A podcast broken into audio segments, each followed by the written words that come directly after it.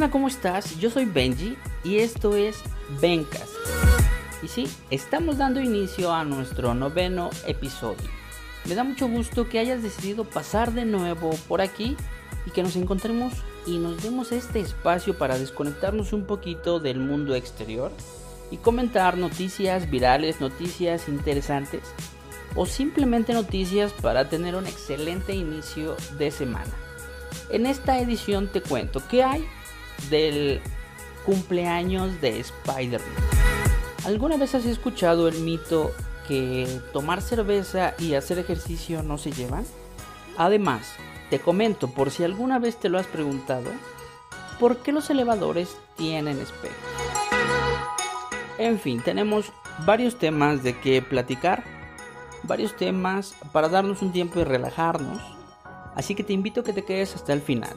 Te recuerdo mis redes sociales, puedes encontrarme como arroba Y recuerda, si a ti te agrada el contenido que estás escuchando, puedes dar clic en el botón seguir, ya sea que nos escuches desde Spotify, desde Tuning, Apple Podcast, Google Podcast, desde donde tú quieras. El chiste es que tú y yo estemos conectados. Comenzamos.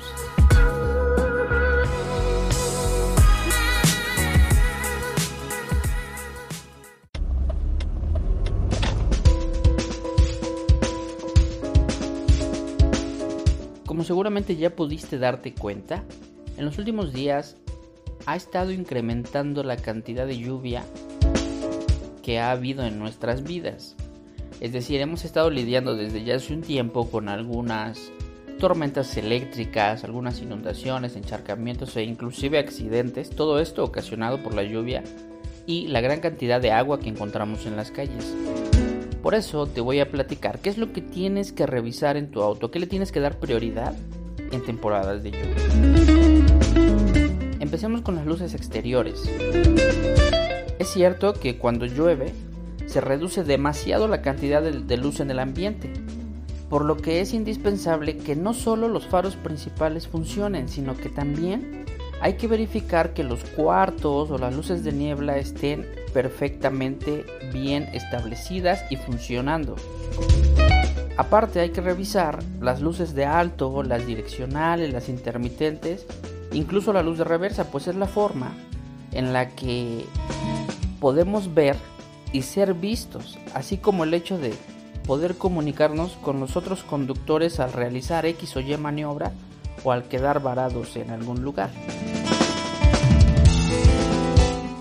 Ahora vamos a hablar de desempañador. Ante este fenómeno es normal que se empañen los vidrios de un auto. Sin embargo es bien importante eh, saber que un vidrio sucio por dentro se va a empañar más rápido y además pues es más difícil de desempañar y pues la consecuencia es que nos va a imposibilitar ver a través de nuestro parabrisas y observar los espejos retrovisores por las ventanas laterales. Para evitar que esto nos llegue a suceder, lo mejor que podemos hacer es activar nuestro desempañador de aire acondicionado. Sí, ese que dirige el aire hacia el parabrisas. Por lo que también tenemos que verificar que este funcione. También vamos a prestar especial atención en el líquido de limpia parabrisas.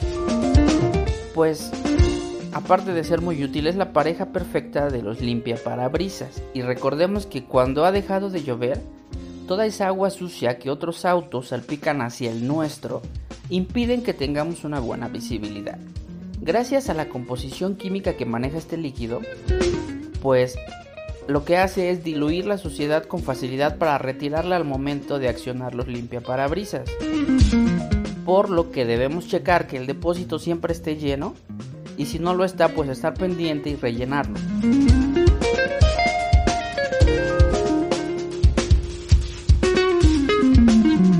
Obviamente si hablamos de líquido para los limpiaparabrisas también debemos estar atentos de los limpiaparabrisas. Una buena visibilidad siempre es fundamental para que circulemos con la máxima seguridad posible, puesto que el 90% de la información que nosotros recibimos cuando vamos manejando nos llega a través de la vista. Es por esto que debemos revisar que los limpiaparabrisas pues precisamente cumplan ese cometido que tienen, ya que con el paso del tiempo y al estar expuestos a la intemperie, el hule que los conforma se endurece y ya no limpian del mismo modo. Si no es el caso, pues basta con pasar un paño húmedo con agua caliente para retirar la suciedad que poco a poco se nos ha ido acumulando. Otra parte importante es el hule de las puertas. Estas molduras se encargan de sellar herméticamente el habitáculo y muchas veces la cajuela, aislándonos de las inclemencias del clima. Cabe mencionar que están hechos de materiales elásticos para poder cumplir su función y esto significa que al ser deformados regresan a su forma original. Dicha propiedad permite que nuestras puertas tengan un sellado perfecto, pero con el uso y el paso de los años la elasticidad se va perdiendo y deja de sellar del todo. Entonces el ruido se cuela, inclusive el agua de la lluvia se nos puede filtrar demasiado y pues así vamos a a verificar que todo esté correcto, que todo esté en orden y que nosotros por dentro estemos seguros. Y bueno, lo más importante es estar muy al pendiente de nuestros neumáticos. Recordemos que este componente es el único que tiene contacto con el suelo, por lo que debemos estar revisando constantemente que su estado y su presión de inflado sea el adecuado para enfrentarnos a las inclemencias del clima. Unos neumáticos con la banda de rodadura desgastada van a perder la capacidad de expulsar el agua hacia los laterales de la rueda, es decir, hacia afuera, despejando de esta forma la zona de rodadura, que es la que proporciona la adherencia al suelo. Cuando el dibujo de un neumático, es decir, las rayitas que vemos en la llanta, no, no, no las podemos ver, o inclusive ya no lleva a cabo esa función de evacuar el agua, entonces este mismo líquido se va acumulando y el neumático pierde totalmente el control y la adherencia al suelo. Por eso es muy importante, sobre todo si vas a salir de carretera. ¿Alguna vez has prestado atención suficiente a este tipo de accesorios?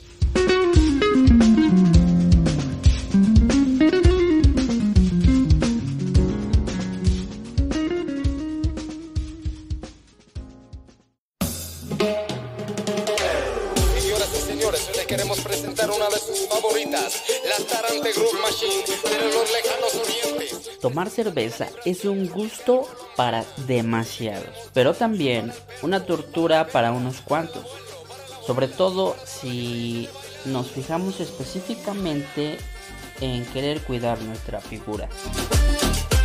Es muy conocido que esta bebida puede hacernos engordar, pero hay quienes dicen que llevándola a la par de un buen entrenamiento puede incluso ser bueno para la salud. ¿Será cierto esto? ¿Crees tú que tomar cerveza después de ejercitarse es bueno para la salud? Pues antes de darte los beneficios de tomar cerveza después de hacer ejercicio, Vamos a aclarar un punto muy especial. Cualquier exceso siempre es malo.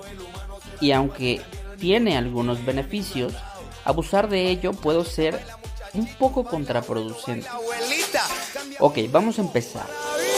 Tomar cerveza en porciones moderadas no te hará engordar eh, la cantidad que tú estás creyendo. Si te tomas una lata de cerveza que aproximadamente tiene por ahí de 200 calorías, en realidad estarías quemando unas 120 por salir a correr un rato, una hora por si acaso. Sin embargo, los beneficios van más allá de si es que engorda o no.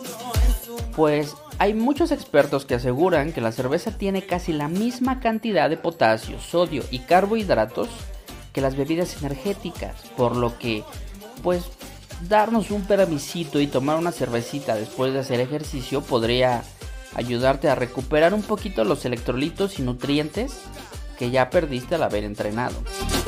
Pero ojo, alto ahí. No te vayas a ir con la finta porque así como aporta muchos beneficios, también hay cosas que debemos considerar, como el que el contenido del alcohol de estas bebidas que regularmente tienen por ahí entre 4 y 5%, va a provocarnos un aumento en la deshidratación que ya venimos manejando tan solo por hacer ejercicio. Entonces, eh, hay que mencionar también que el alcohol no ayuda para nada a la recuperación muscular después de realizar ejercicio. Y esto, además de hacer que nuestro dolor por entrenamiento nos dure mucho más tiempo, puede provocar que con mayor facilidad nos provoquemos una lesión.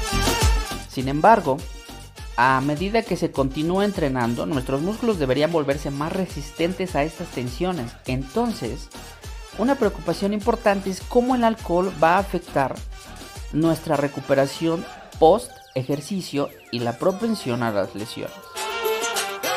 Así que si eres de las personas que saben moderar su consumo, seguramente vas a poder disfrutar de los beneficios, pero si eres amante de la cerveza y no puedes controlarte, mejor te daré un consejo, no optes por tomar después de entrenar. ¿Qué te parece?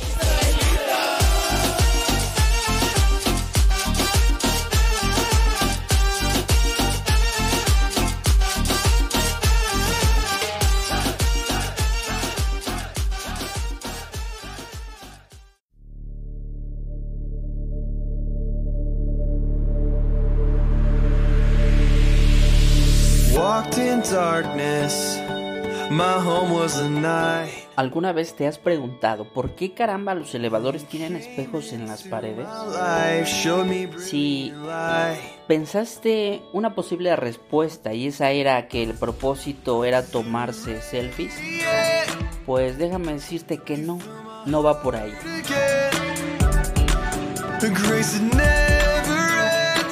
Si a través de tu vida diaria eh, tu rutina involucra entrar a algún edificio o algún centro comercial muy continuamente.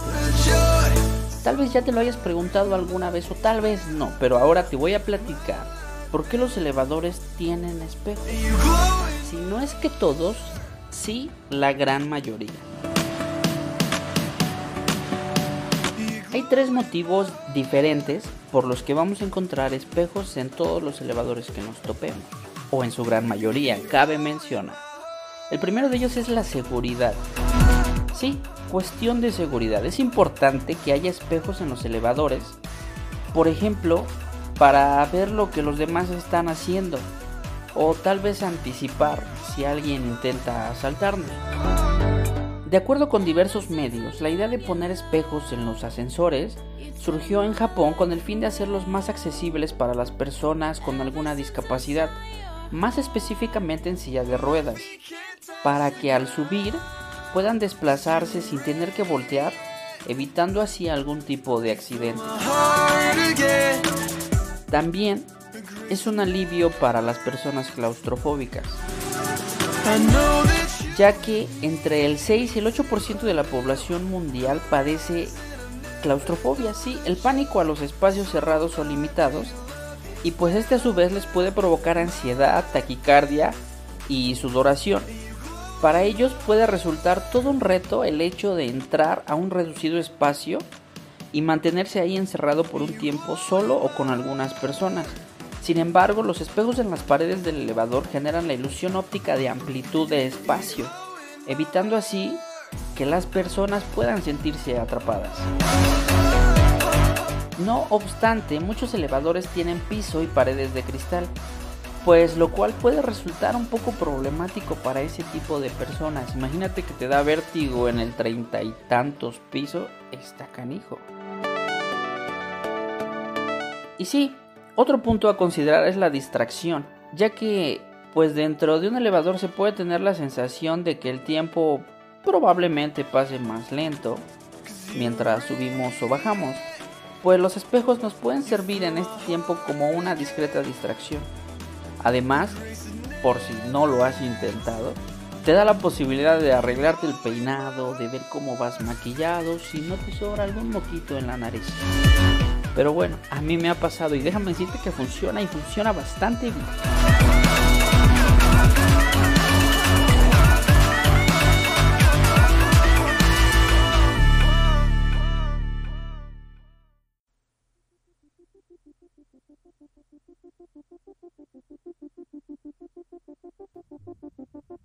En días pasados fue primero de agosto, pero más allá de ser el primer día del octavo mes del 2020, de ser el día que marca el inicio de este mes, pues también celebramos el día de Spider-Man.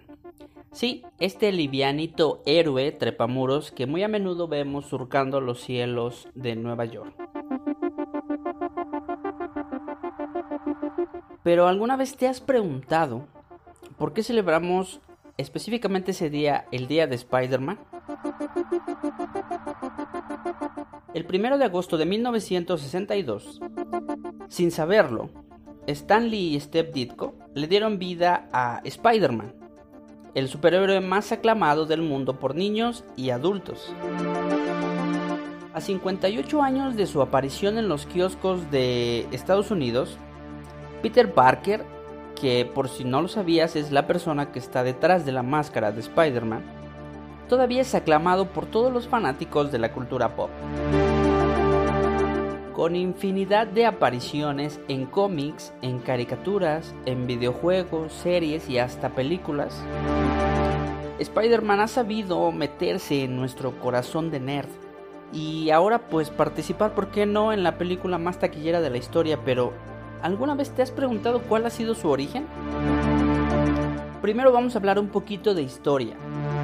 Para esos tiempos, conocidos como la edad de plata de los cómics, los personajes adolescentes con poderes estaban relegados al rol de sidekicks, es decir, estos livianitos compañeros que siempre iban detrás del personaje principal.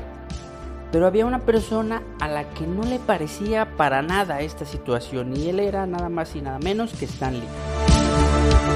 Por eso, inspirado en The Spider, una película de 1958, pues creó a este personaje y le ofreció la idea a Martin Goodman en ese entonces, director editorial de Marvel Comics.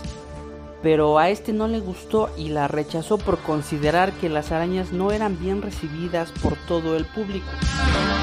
Sin embargo, pasó el tiempo y le permitió que incluyera a Spidey en el decimoquinto número de una serie llamada Amazing Adult Fantasy, que luego quitaría de en medio el adult y pues el encargado de hacer este primer diseño de este personaje fue Jack Kirby, un conocido historietista de aquella época y además es el padre de Thor, los Cuatro Fantásticos y una gran infinidad de personajes del universo Marvel.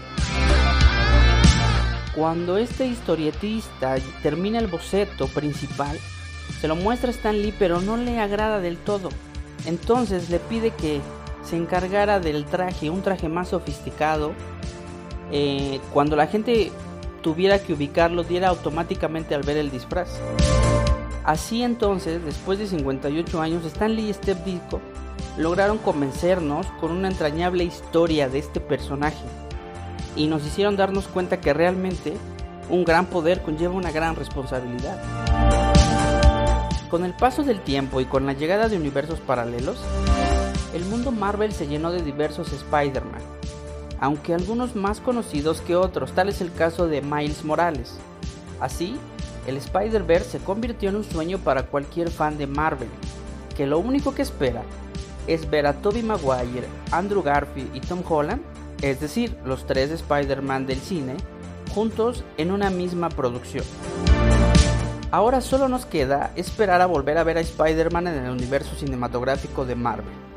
Mientras tanto, todos juntos digamos, feliz cumpleaños Spidey.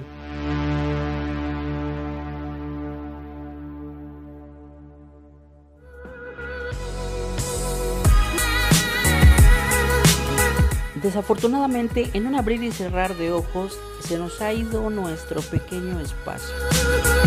Te deseo una semana llena de amor, llena de éxito, llena de productividad y de buenos momentos junto a la gente que amas. No omito mencionarte que nos vemos la próxima semana con temas nuevos, temas interesantes, temas para iniciar excelentemente bien la semana. Te recuerdo, nos vemos vía internet en Instagram y en Facebook como arroba Y recuerda que si puedes imaginarlo, puedes lograrlo. Yo soy Benji, esto fue Bencast. Muchas gracias por estar aquí, por dedicarnos un poco de tu tiempo. Nos vemos a la próxima, chao.